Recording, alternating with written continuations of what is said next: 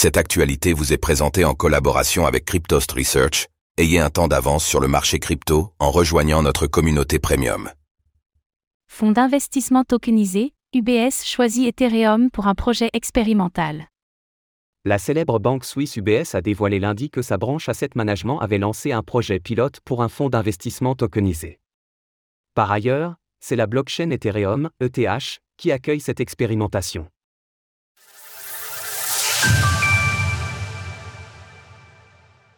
UBS Asset Management lance un fonds d'investissement tokenisé sur Ethereum.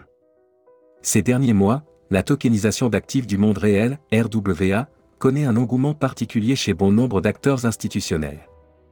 Dans cette dynamique, la branche UBS Asset Management, de la célèbre banque suisse, a dévoilé lundi le lancement d'un projet pilote visant à tokeniser un fonds d'investissement. Plus précisément, cette société à capital variable, VCC, tokenisée s'inscrit dans le cadre du projet Guardian d'UBS, mené en collaboration avec l'autorité monétaire de Singapour, MAS.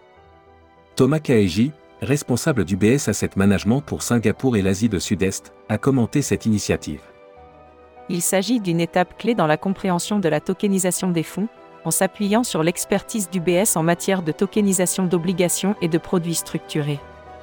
Grâce à cette initiative exploratoire, nous travaillerons avec des institutions financières traditionnelles et des fournisseurs de technologies financières pour aider à comprendre comment améliorer la liquidité du marché et l'accès au marché pour les clients.